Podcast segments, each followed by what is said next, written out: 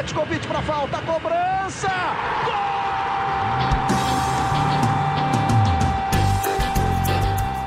Está entrando no ar o podcast Sabe de quem? Do rubro negro, da nação, é o GE Flamengo.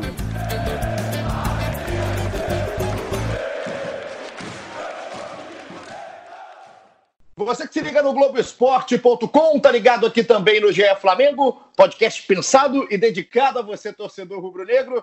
Eu sou Igor Rodrigues, gravação aqui acontecendo logo depois do jogo de ida da final do Campeonato Carioca. O Flamengo venceu o Fluminense por 2 a 1 num jogo que a gente vai ter muito, muito, muito o que comentar, com várias nuances, polêmica, como a gente gosta, a gente adora falar de polêmica aqui no nosso podcast. Para isso, dupla de setoristas, Caê Mota Fred Uber, Caizinho, que saudade! Quanto tempo a gente não se fala por aqui, tudo certo? Tudo certo, tudo bem, tudo tranquilo para participar desse podcast. Esse tom de voz aqui é o que eu vou fazer o um podcast no tom do Flamengo, um time apático, sem vontade, time sem muita, sem muito tesão de jogar bola. Eu vou fazer assim também, bem sereno. Enfim, foi só mesmo para dar um tom do que eu acho desse Flamengo aí.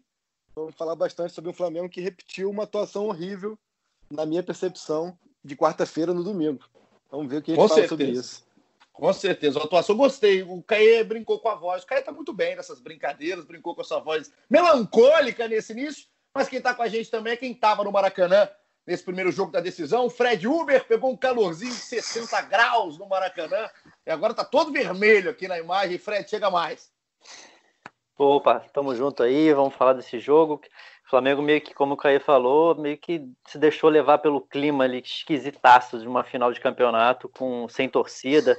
Acho que desde, desde a entrada em campo dele saindo do túnel, andando, é muito diferente, muito diferente. Acho que está contaminado por esse, por esse, por esse clima esquisito sem torcida.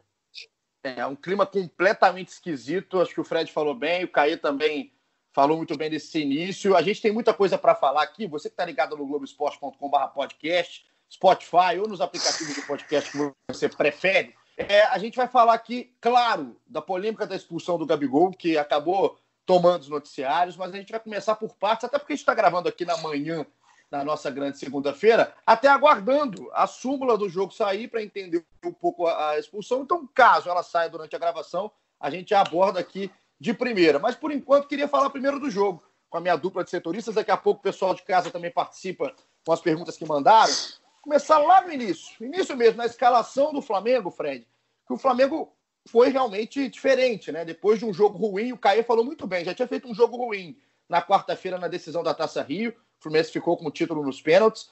E aí, nesse jogo de domingo, muita gente tinha uma expectativa por uma postura diferente, né? Pelo menos mais próxima daquele Flamengo de 2019. E o Jesus surpreendeu a muitos com uma, uma escalação com o Gustavo Henrique na defesa no lugar do Léo Pereira, um meio-campo com o Diego e o Vitinho, e não o Gerson e o Everton Ribeiro, e o ataque, já que não tinha o Bruno Henrique poupado, foi o Pedro o jogador escolhido. Como é que você viu essas opções do Jorge Jesus antes da bola rolar? Bom, é, ali na defesa, o Gustavo Henrique, é, o que dá para imaginar é que o Léo Pereira não tinha ido bem também no primeiro, no, no, na final da Taça Rio.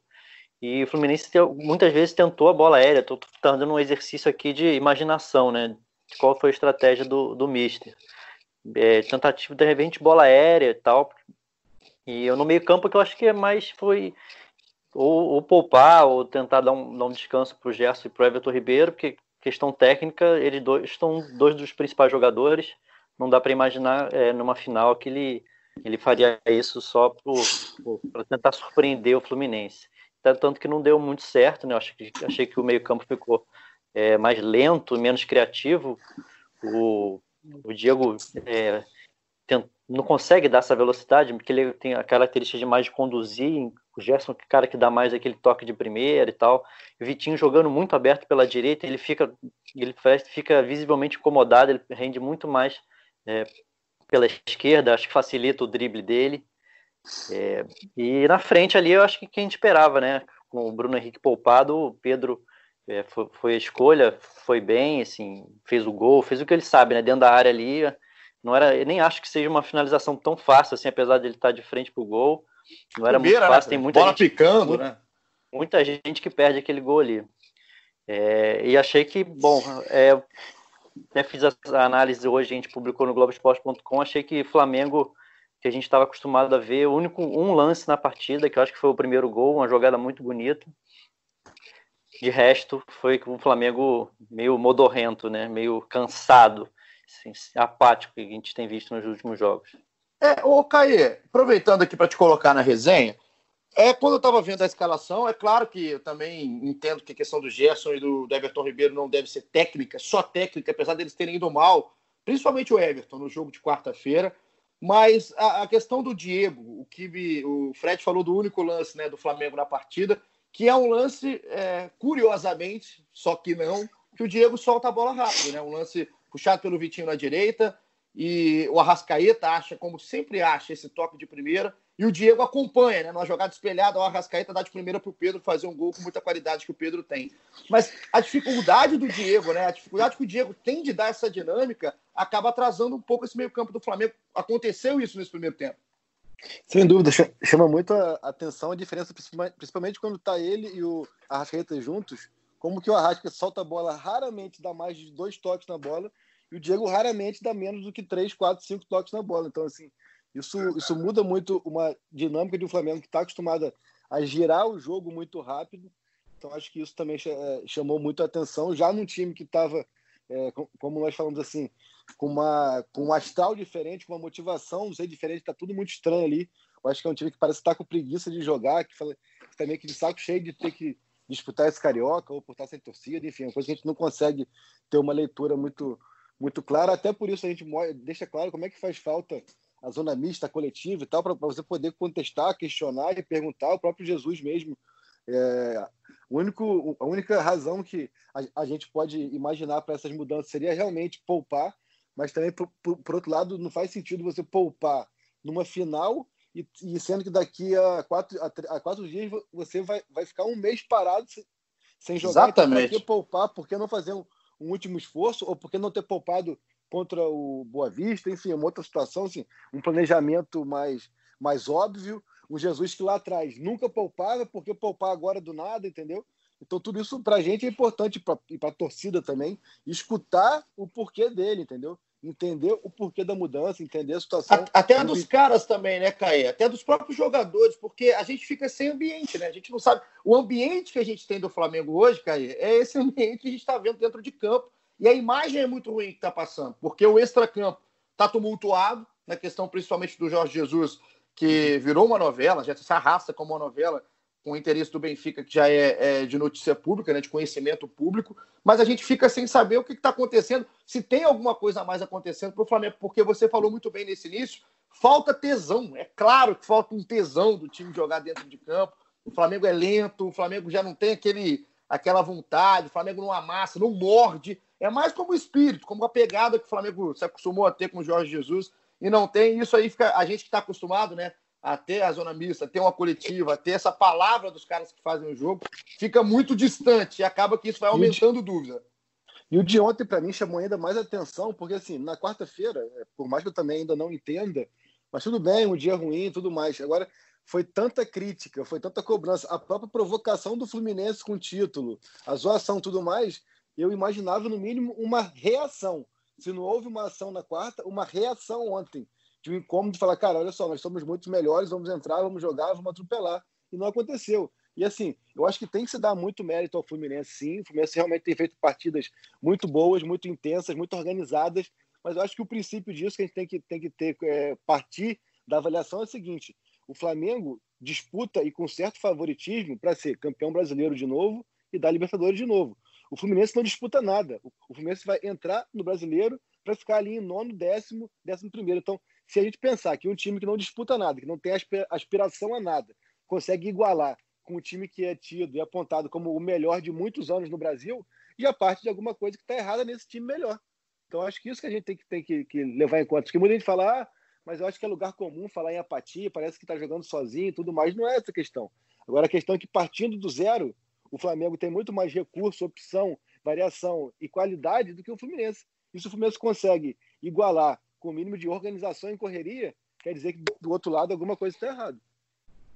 Ô, ô, Fred, eu tava pensando, eu tava vendo, eu vi o jogo é, pela Flu TV, que transmitiu a partida. Depois eu revi assim, vários momentos do jogo, vi quase o jogo completo de novo, para fazer aqui algumas ponderações para vocês.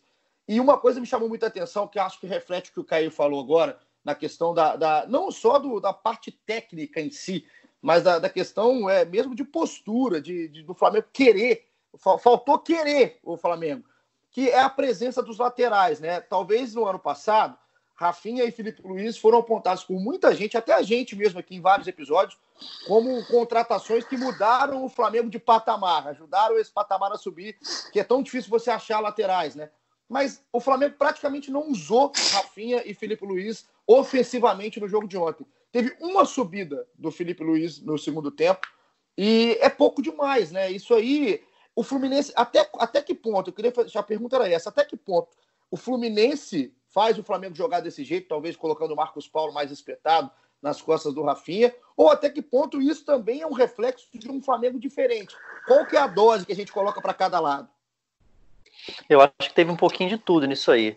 Eu acho que eu, eu, sinto principalmente falta do Rafinha, porque já é mais a característica dele. Né? O Felipe Luiz é um cara que gosta mais de, de chegar, de entrar pelo meio e tal. Mas o Rafinha, acho que teve, tem um pouco disso também do Fluminense, que teve um mérito muito grande de, de conseguir é, barrar essas subidas. E acho que teve um pouco também da, da saída do Everton, apesar de, do Rafinha não ter feito isso também muito na final da Taça Rio.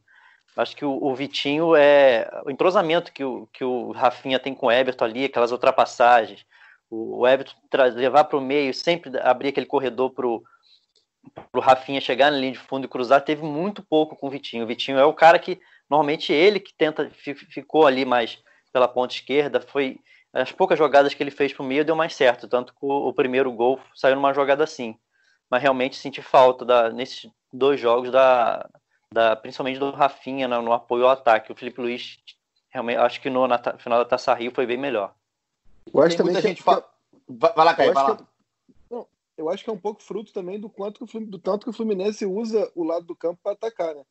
E se você for parar para reparar, é, eu ontem via muito mais o Vitinho marcando do que jogando, entendeu? Tipo assim, você vê que como que o Fluminense exigia muito também que o Flamengo defensivamente é, usasse ali as laterais, e eu acho que isso acabou, de certa forma, prendendo um pouco os caras também.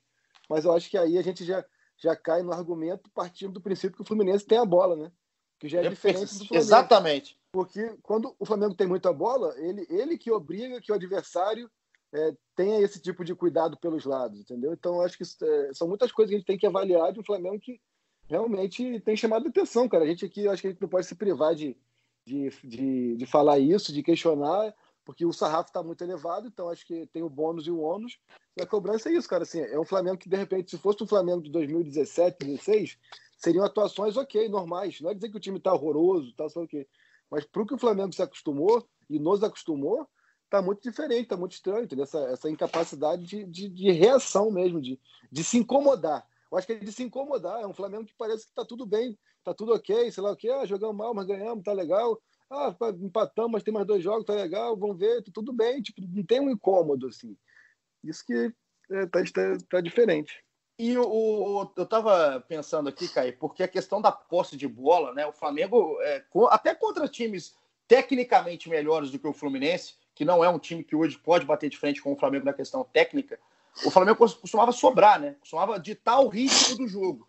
E o Flamengo, ontem, até os 20 segundos do primeiro, 20 minutos do primeiro tempo, o Flamengo não tinha bola. O Fluminense é. tinha bola, era mais perigoso, e o Flamengo consegue um gol no momento que não estava bem em campo e depois acaba dominando, não com contundência, mas com a, com a bola, naquela fase final do segundo tempo, do primeiro tempo, com o Pedro sendo, acho que, o principal jogador da mudança do jogo que deu muito trabalho ali para o Matheus Ferraz na movimentação. É diferente marcar o Pedro e marcar o Gabigol lá dentro da área, até porque o Gabigol sai demais, então a defesa pode até se posicionar, mas o Pedro não. O Pedro é um jogo físico, deu muito trabalho e conseguiu e funcionou naquela metade final do primeiro tempo. Mas o segundo tempo eu acho que a gente entra agora porque é um segundo tempo preocupante para o Flamengo. Eu queria levantar a bola aqui, até é, lembrando do que o Caê falou, a gente está falando de uma vitória do Flamengo, uma vitória de 2 a 1 um, quando a gente ouve aqui, parece que é crítica atrás de, de crítica que o Flamengo saiu de campo derrotado. Mas é a postura, né? É o sarrafo que está lá no alto. Então a gente cobra do Flamengo o sarrafo que ele mesmo levou. Por isso que aqui é um tom até mais de dúvida e de cobrança em cima de um time que pode apresentar mais.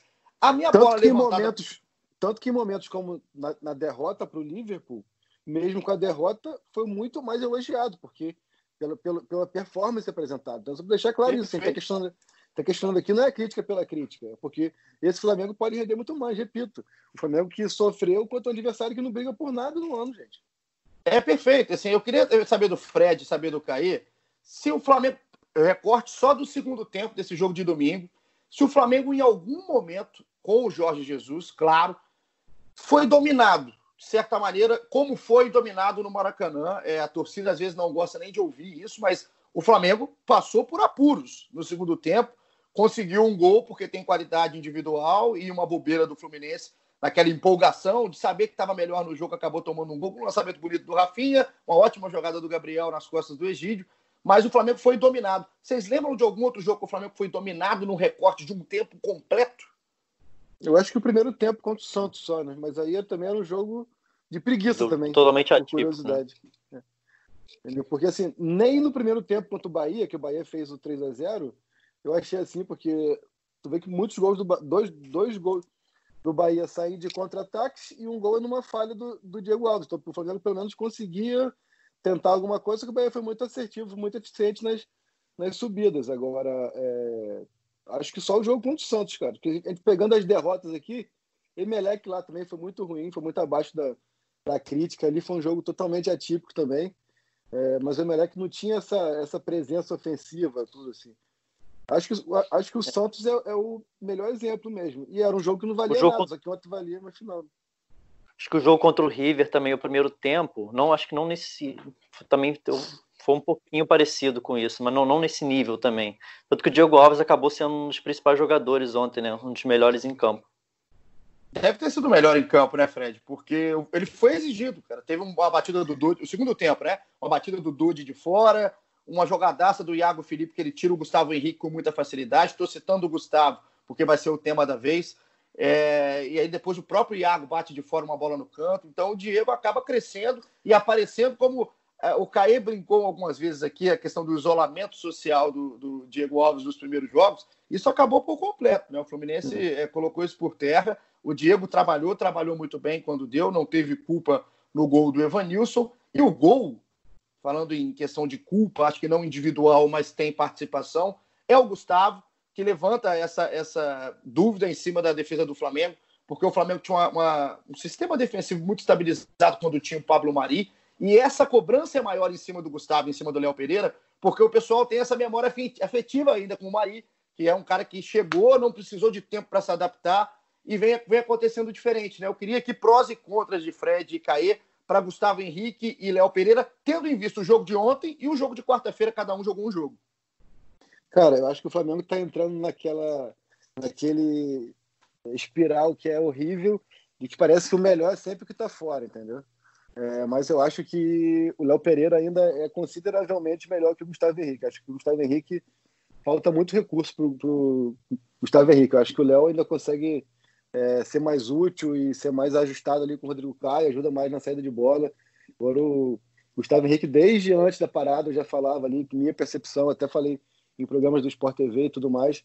Acho que é um cara que é firme, é, não foi ontem, por sinal, mas é um cara que costuma ser firme e tal, mas é um cara que joga simples demais, repito, pro sarrafo que tá esse Flamengo. É um cara que dá balão pra caramba, dá chutão pra caramba, é, se apavora muito tudo mais. É um cara muito bom na bola aérea, mas que eu acho que ainda tá um nível, um ou dois níveis abaixo da qualidade desse Flamengo. O Léo Pereira acho que consegue ainda ajustar um pouco mais. Na quarta-feira, na quarta realmente, o Léo Pereira fez uma partida muito abaixo, muito fraca. Eu acho que ele tomou um drible do Nenê logo no começo ali e se apavorou, e, e eu acho que isso contaminou todo o jogo dele. É, acho que ele teve muita dificuldade na marcação e tal, e culminou ainda com pênalti perdido. Mas ele tem muito mais recurso e possibilidade do que o Gustavo Henrique, cara. Acho que o Gustavo Henrique. E são, são dois lances bem emblemáticos. emblemáticos. Acho que é a facilidade com que Evanilson se movimenta e antecipa ali, uma, uma coisa até óbvia. O cara gira por trás dele e antecipa e finaliza com uma facilidade, parece que é, que, que é um poste que está ali, que é um cone. E o lance do, do Iago é brincadeira, como você dá, como a gente fala no futebol, você não pode dar a bunda para a bola, ainda mais na pequena área, né, gente? Pelo amor de Deus. Não, esse, lance, esse lance do, o lance do Iago, Caí, é, para mim é mais preocupante que o lance do Gustavo. Porque o lance do Gustavo, talvez, é, é óbvio que é uma falha do Gustavo, do, do Gustavo Henrique, mas o lance do Evanilson, perdão, é, é um lance que acontece. Às vezes o cara, por uma desatenção, desligou naquele momento, beleza. Mas o lance do, do, de, do Iago Felipe, para quem não está lembrando, uma jogada dentro da área pela direita, que o Iago dá um, um balãozinho pro Gustavo, jogada... que, em cima do Gustavo, é que fica de costas jogada. jogada. É infantil, não, é, é infantil. É até infantil. É, é infantil o drible. Assim, não, não é um lance ali que você, com pouquíssimo espaço, é inteligente você tentar, porque não é, não é aquele, aquele mini chapéu que é curtinho, que, que é rápido. Não, é uma coisa óbvia, que ele, ele dá aquela, aquela fingida uma que vai puxadinha, puxa, né? Uma puxada na bola, puxa, exato. e o cara e, dá e é o tipo, e... tipo, Típico lance que zagueiro faz pênalti também, né? Bota a mãozinha na bola e sempre nesse tipo de lance, né? Clássico. Tava, no, ele tava todo desengonçado na jogada. Tá, ele, ele tava de cor. Ele acabou quando o, o Iago faz essa puxadinha para trás, que não é um balão, é uma bola que fica a meia altura. O Gustavo tá Até tá todo torto na imagem, né? Para dar um balão no Gustavo Henrique, tem que ser uma bola muito alta. Né?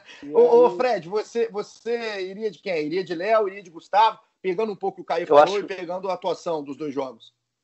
Eu acho o Léo melhor também. Acho que a, é a grande. O, quem dá, consegue o, o Gustavo Henrique dar um destaque para ele é realmente o tamanho dele. O cara é muito alto. Na bola aérea, que às vezes é, é, é uma jogada muito forte né, dos adversários contra o Flamengo.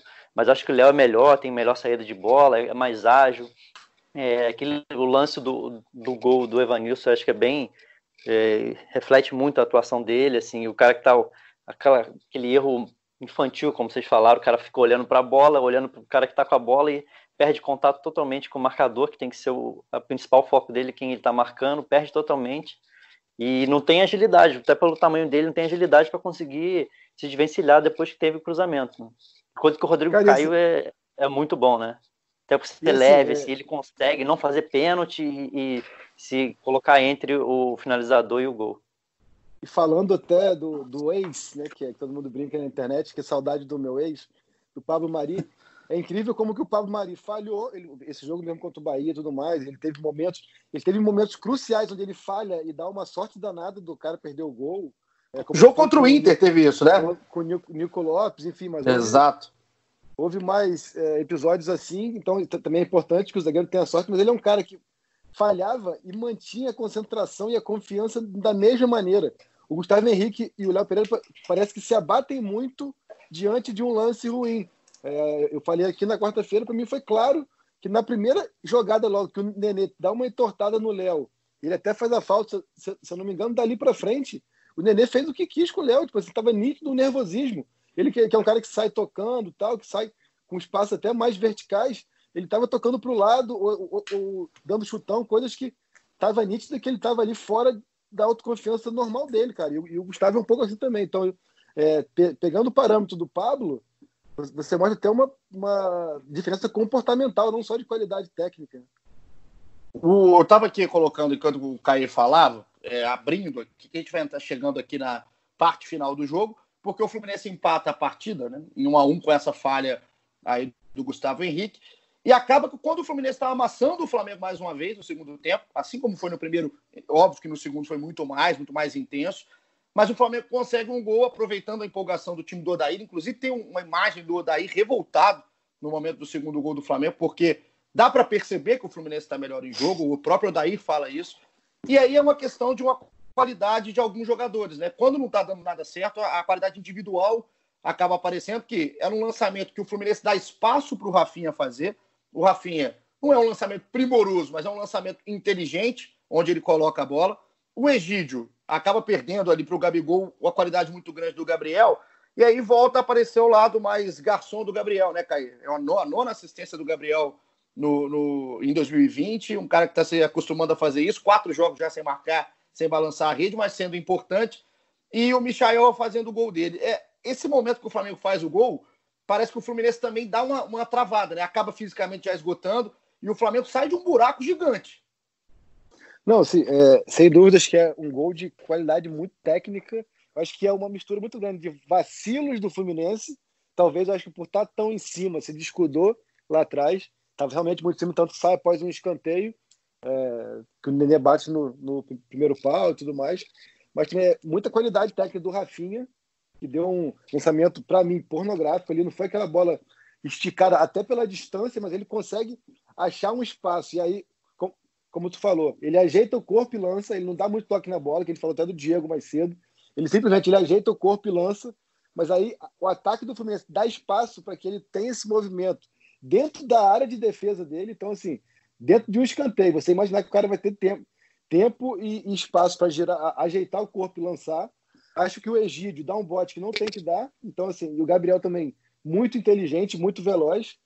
E o Michael liga o motorzinho, né? Se você for, for ver, ele parte da, inter, da intermediária defensiva e liga o turbo e chega na área. Enfim, uma jogada realmente muito fatal de um Flamengo que raramente contra-ataca, porque geralmente, geralmente é ele que está amassando, mas que conseguiu fazer um contra-ataque de 10 a 12 segundos ali, muito rápido e muito eficiente. Né?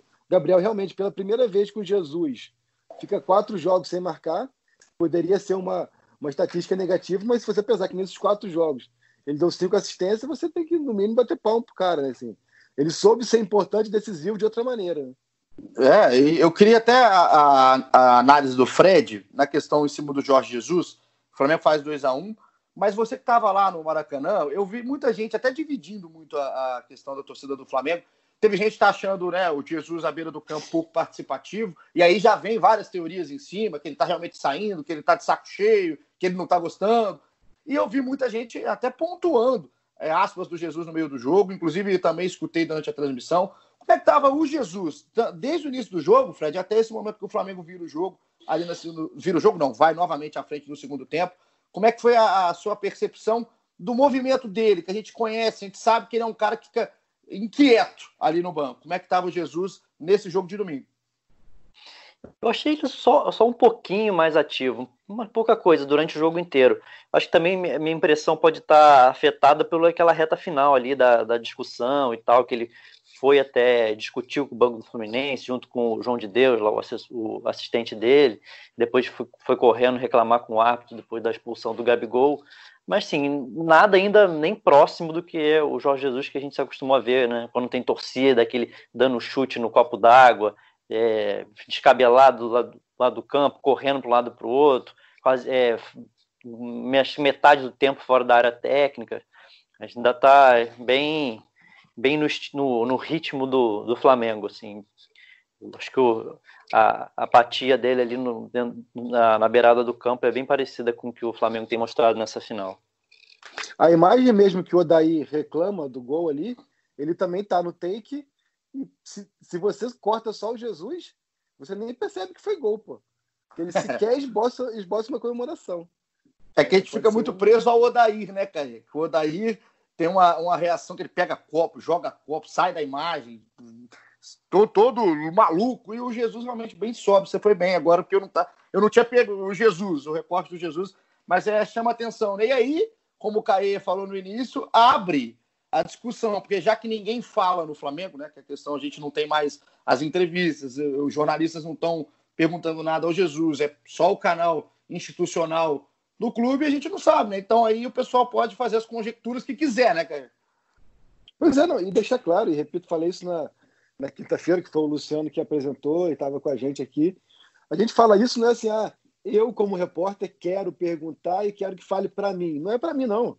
É falar para a torcida, é falar para todo mundo, é, é, dar opinião, é ser uma coisa que é importante, gente. É importante é que a gente saiba o porquê dele ter mudado, o que, que ele pensa, se ele deu certo, não deu certo, ficou claro que não deu certo, o que, que ele pensa disso de ir embora ou não, acho que tem isso, ah, mas tem um contrato, ele não tem que falar, peraí, não é assim, tipo, não é assim. Eu também acho que o Flamengo é, deveria já, diante de tudo isso, ter colocado ali um, um, uma faca no pescoço e falar assim, cara, pelo menos que internamente falar, você vai ou não fica? Ele ia falar, cara, nunca pensei em sair e que ficasse assim tal, mas informações que nós temos é que nem, nem nos bastidores ele se manifestou, nem o Flamengo perguntou nada e tal. Então cria essa situação que é desconfortável, está nítido que é desconfortável para todo mundo. E às vezes essa questão do, do hater e rede social, parece que a gente está perguntando para saciar um desejo próprio. Mas não é isso, cara. Eu acho que é importante falar para o torcedor também, falar para, é, o, para o, o, impacto, o impacto é no público inteiro, né? O impacto, o impacto é na torcida do Flamengo, que às vezes só está recebendo a notícia que o clube filtra e é totalmente normal um canal institucional filtrar do jeito que quer filtrar. Isso aí é essa não é a discussão. A discussão é você não ter o contraponto de um trabalho jornalístico em cima realmente para um serviço para o próprio torcedor. E realmente está muito estranho e abre aí a margem para essas várias conjecturas, histórias criadas, enfim. É, a gente vai aguardando os próximos capítulos, porque a gente chegou agora no lance, né, no momento do jogo, que acaba mascarando, de certa forma, a atuação ruim do Flamengo. Então a gente quis até falar um pouco do que foi ruim do Flamengo nessa vitória por 2 a 1 contra o Fluminense, para deixar para o final a expulsão do Gabriel. O Gabriel foi expulso aos 47, entre 47 e 48 minutos da segunda etapa, já realmente no finalzinho do jogo, o juiz tinha dado três minutos de acréscimo. E essa expulsão chama atenção, né, Fred? Porque eu estava aqui levantando, né, até para. Primeiro que eu não entendi a expulsão na hora da... no jogo correndo, com a bola rolando. É, não entendi, estava ali, deu uma, uma, uma mistura muito grande. A, a, transmissão foi da Flu TV e deu um erro ali no crédito da Flu TV, que colocou que estava saindo o Rodrigo Caio. A repórter, inclusive, acho que informa o Rodrigo Caio no momento que o Jorge Jesus está indicando para o Rodrigo o número 3. Mas a minha, isso é percepção, tá? A, indicação do, do Jesus era uma mudança de formação para três zagueiros ou três jogadores jogando na linha de defesa e não que ele sairia. Porque a placa levanta aos 47,35 exatamente com o número 9 do Gabigol, que caminha para sair de campo. Ele estava ali na zona intermediária do campo, vem saindo e o árbitro acaba mostrando o segundo amarelo. Eu até cronometrei o tempo da, da substituição, foram 18 segundos. Eu vi muita gente falar 40, mas aí está levando em consideração todo o ocorrido, já com o cartão mostrado. São 18 segundos, desde que a placa levanta para o número 9 até o árbitro mostrar o cartão amarelo para o Gabigol, o segundo, expulso o Gabigol, que está fora da partida de volta. Então, qual que foi a leitura sua do, na hora, né, dentro do campo e depois por tudo que você viu? Erra o árbitro, acerta o árbitro? É uma discussão que tomou uma proporção maior do que devia? Como é que você analisou esse pacote inteiro? É, na minha visão ali, acho que foi um, me pareceu um pouquinho de exagero do árbitro, né? É, tanto que você, pela sua cronometragem aí, ficou até abaixo do, das outras substituições, né? Você lembra Exato. de cabeça aí? Eu, eu, tô, eu, não lembro de cabeça, não vou, não vou ser canalha, eu tô com tudo aberto aqui.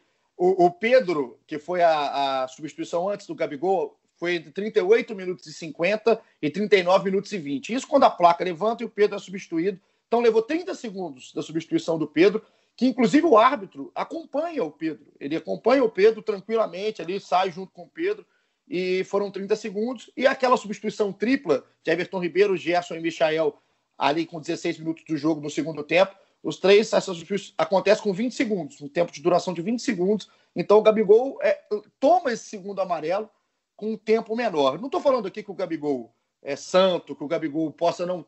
Até que quis ganhar um pouco mais de tempo, porque estava mais próximo da linha lateral. Mas, na minha visão, Fred, é um, um momento e é um cartão muito mais pelo histórico do Gabigol, Sim. pela fama, exato, pela fama do Gabigol, do que propriamente dito de um cartão justo. Para mim, erra o árbitro e é um momento que acaba que o cara tira o Gabigol, que depois desabafou na, nas redes sociais. O Jesus também ficou inconsolável, inconformado, mas é um momento que é, é um rigor que para mim é totalmente descabido.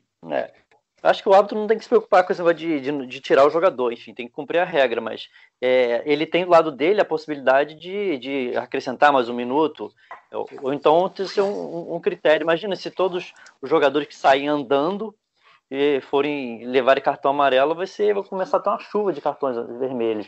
Então acho que ficou mais até pelo pela sua seu levantamento aí de tempo, acho que ficou muito em cima disso do, da fama do Gabigol, dessa fama dele de ser mais catimbeiro. E um prejuízo grande para o Flamengo, né? Para final aí. Talvez tenha sido bom só para o Pedro, que de repente vai ter mais uma oportunidade de jogar a final. Agora, provavelmente do lado do Bruno Henrique, que está se recuperando da, das dores aí na panturrilha. Ô, Caê, vou, vou, falar aqui um português claro, junto com a rapaziada. O juizão quis aparecer no lance? Faltou bom senso, sem dúvida. Ele quis, quis dizer que quem manda é ele e tudo mais. Não sei o que, enfim, só ele pode falar também é uma outra questão. Isso de que, perdão, o árbitro não se manifesta, tá? claro que tem a súmula, mas tudo. O diálogo acho que é sempre bem-vindo. Então, assim, nem ele saberia explicar, eu acho ali, cara. Acho que é, com isso de jogo sem torcida, se fosse alguma ofensa, algum xingamento, a gente escutaria até na própria transmissão. E não foi o caso, acho que realmente ele quis ali é, um excesso de autoridade ali, dizer que ele que mandava, que ele que era o senhor ali do destino do Gabriel. E acabou que, que, que, foi, foi, foi mesmo, cara, não faz o menor sentido, assim, cara. Acho que, como o Fred falou, se o Gabriel demorasse, sei lá, foram 15, se você falou, né? Você, é, contou é, 18 segundos. Cara, se fossem 38, pô, cara, dá mais um minuto, dois minutos e tal, cara. Tem um bom senso ali dentro do, do contexto e tudo mais. Acho que e faltou mesmo bom senso. Ele tinha recurso e artifício para conduzir de uma outra maneira.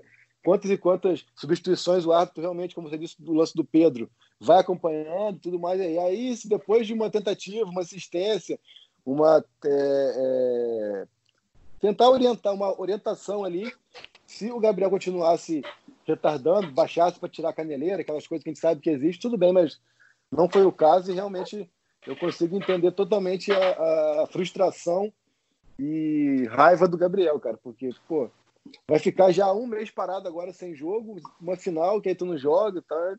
Realmente não vale a pena. E é final, e é final, né, Caí? É final, o Gabriel é um, é um jogador de, de, desses momentos decisivos, né? Não à toa fez o que fez em Lima, na final da Libertadores, e pro cara ficar fora de uma final. Por um, um lance que é no mínimo confuso, é no mínimo confuso o que aconteceu naquele final, então é, foi mal, o juizão, Wagner Nascimento o Fred, Magalhães.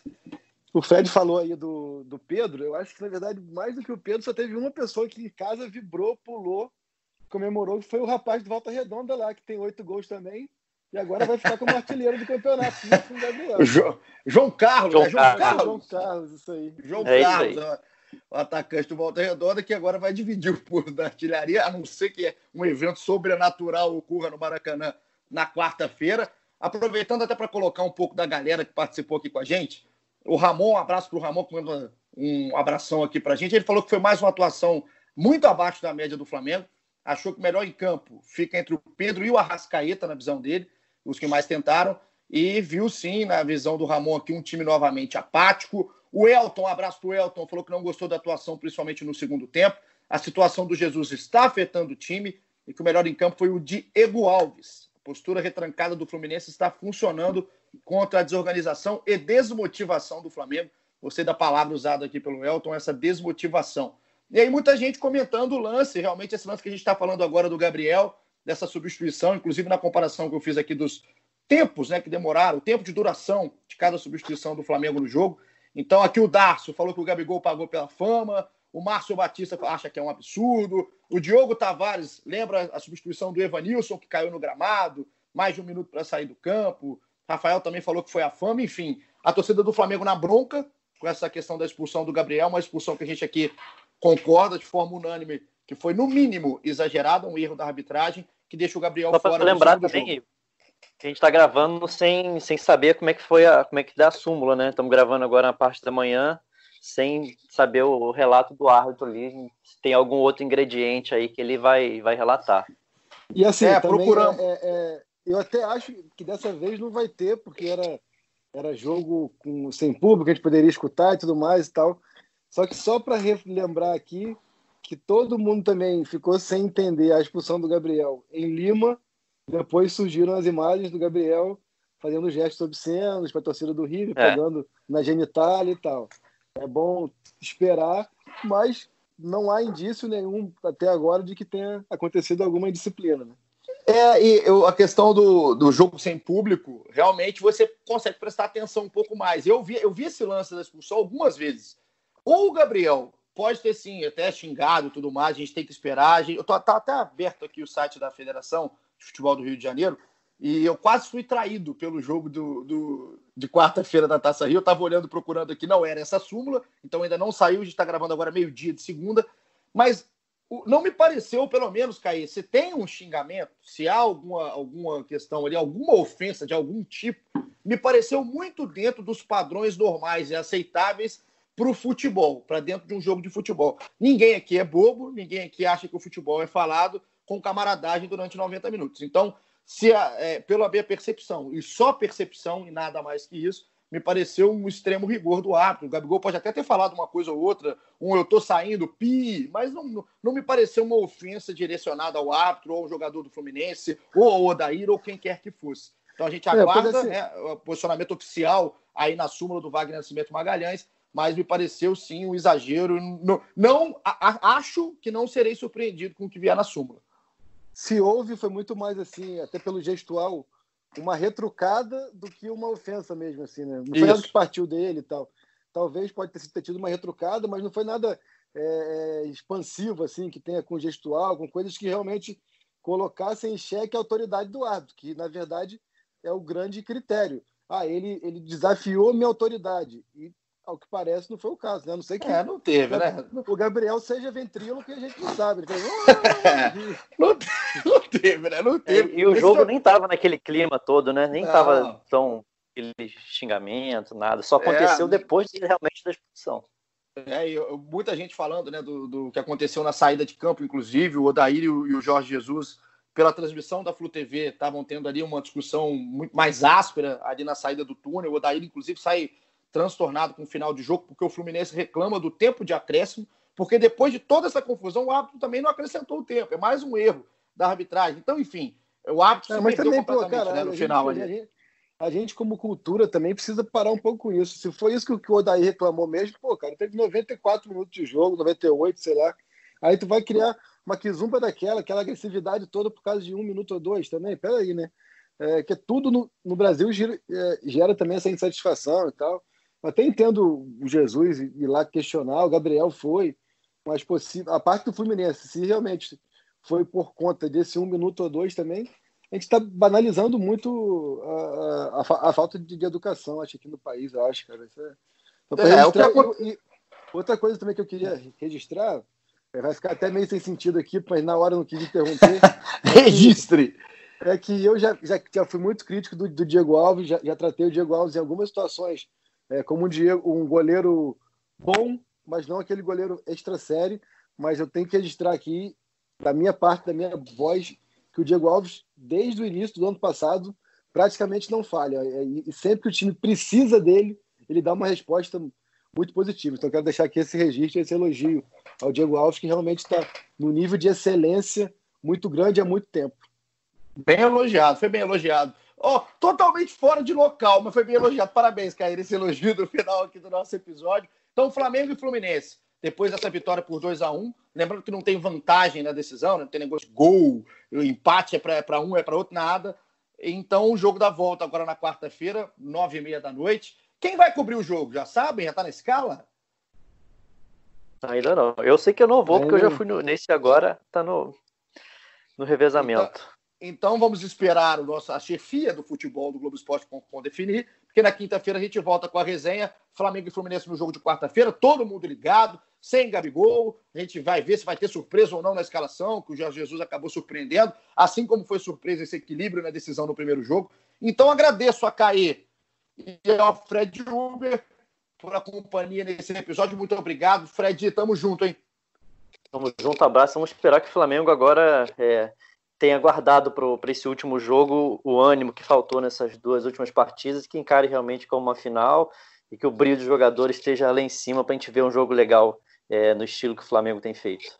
Não Perfeito, tem feito Caio... nesses dois últimos jogos. Não tem feito, exatamente. Caizinho, muito obrigado. Vai, vai, se despedir com voz melancólica ou com aquela animação tradicional? A gente está aqui também esperando ser surpreendido nesse final. Valeu, tchau. Beleza. Esse foi, não, não, sério, agora, não, despedida do Caí. Ah.